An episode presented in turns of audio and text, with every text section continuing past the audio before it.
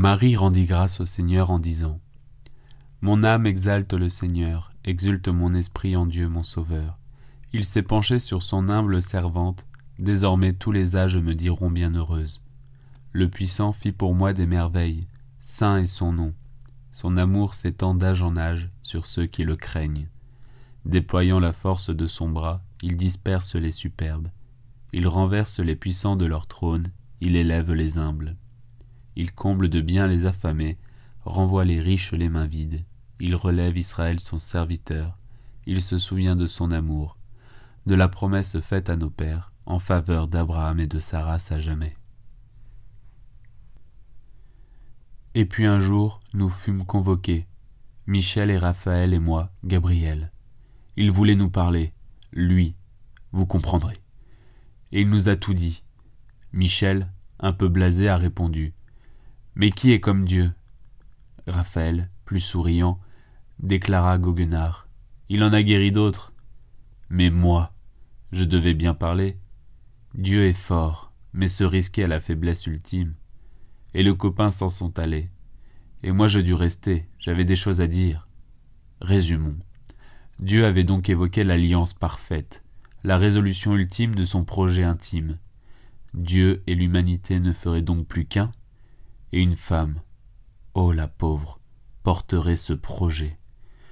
Pouvions-nous donc nous taire ou devais-je parler? Qu'auriez-vous donc fait? J'ai parlé, bien pauvre et misérable, mais j'ai parlé, et voici ce que j'ai dit devant un bon Dieu qui a baissé la tête en écoutant. Par pitié, écoutez-moi. Nous servons tous les hommes, par-delà leur faiblesse. Mais là, Seigneur, pardonnez-moi, vous allez bien trop loin. Une femme, mère ultime du Fils Rendez-vous compte.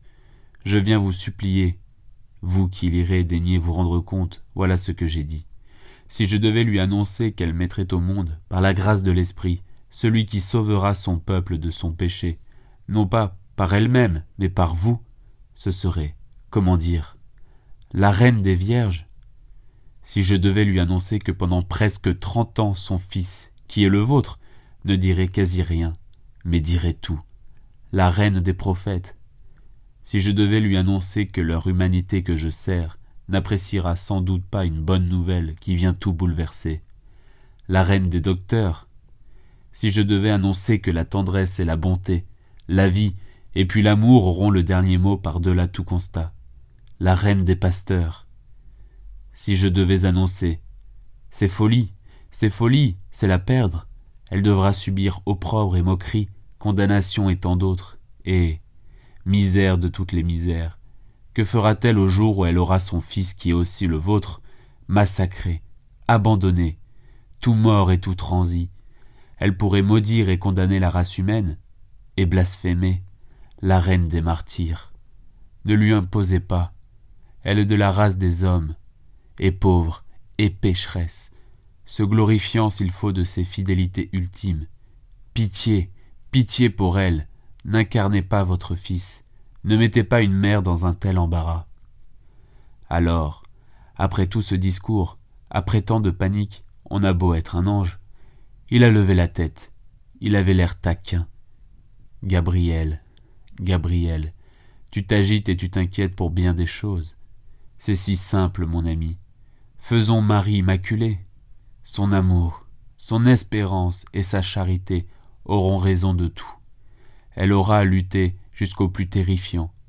Mais le triomphe lui est acquis, et elle deviendra la mère des vivants, la reine parmi toutes les reines, et on lui donnera ce titre délicieux de reine de toute miséricorde, car elle, entre tous, saura ce que aimer veut dire, et je l'attends dans la gloire.